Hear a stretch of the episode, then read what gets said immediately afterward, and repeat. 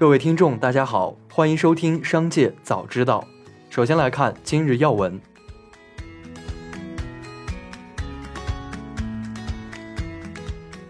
据 Apple Insider 报道，高通公司在一份报告中提到，苹果公司未来有可能会使用自己的基带产品，而不是高通公司的。Apple Insider 同时指出，苹果最快会在2025年出货自家的 5G 基带产品。2023年的 iPhone 15系列仍然会使用高通基带，型号是骁龙 X70。2024年的 iPhone 16系列也会选择高通作为基带供应商。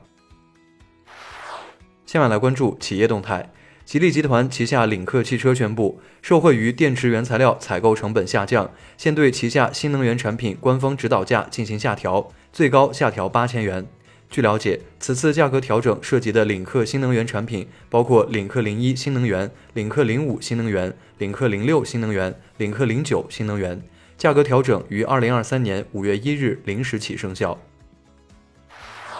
在最新发布的年度报告中，台积电披露，公司在去年加大了研发力度，致力于技术，尤其是二纳米制程工艺的研发，在研发上投入五十四点七亿美元，以扩大他们的技术领先优势和差异化。台积电还表示，二纳米制程工艺的研发在按计划推进，将在二零二四年风险试产，二零二五年量产，生产基地在新竹和台中科学园区。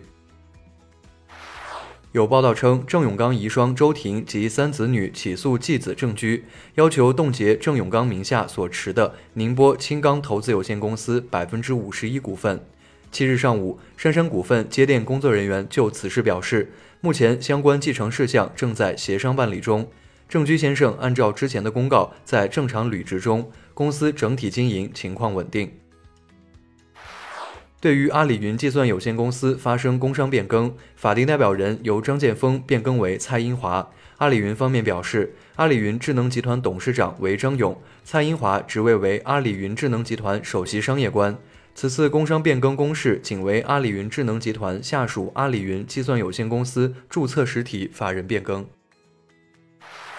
小红书从三月起筹备了独立的大模型团队，核心员工来自广告业务的 NLP 技术团队。目前，该部门在内部为保密状态，在员工系统里也被直接隐藏。除了成立大模型团队以外，小红书内部还有多个独立部门同时推进 AIGC 方向的落地探索。今年四月份，小红书还悄然上线了一款名为 Trick 的 AI 创作应用，主打 AI 绘画。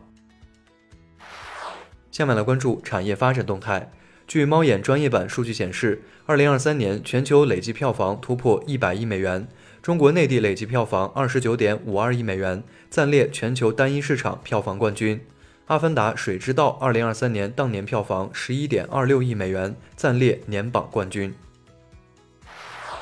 市场调查机构 Tech Insights 在最新报告中指出，二零二三年第一季度平板电脑出货量为三千三百五十万台，同比下降百分之十八。从厂商排名上看，苹果排名第一，出货量年减百分之二十，达到一千二百七十万台；三星排名第二，出货量年减百分之十五，达到七百万部；亚马逊出货量同比下降百分之二十一，达到二百九十万部，位列第三。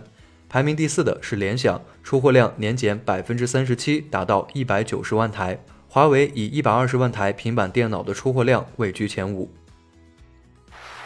由上海体育学院经济管理学院、三体运动和万博宣委联合制作的报告，在 China Fit 北京健身大会上正式发布。报告显示，2022年居家健身人口增长较多，且女性已成为健身消费市场主力。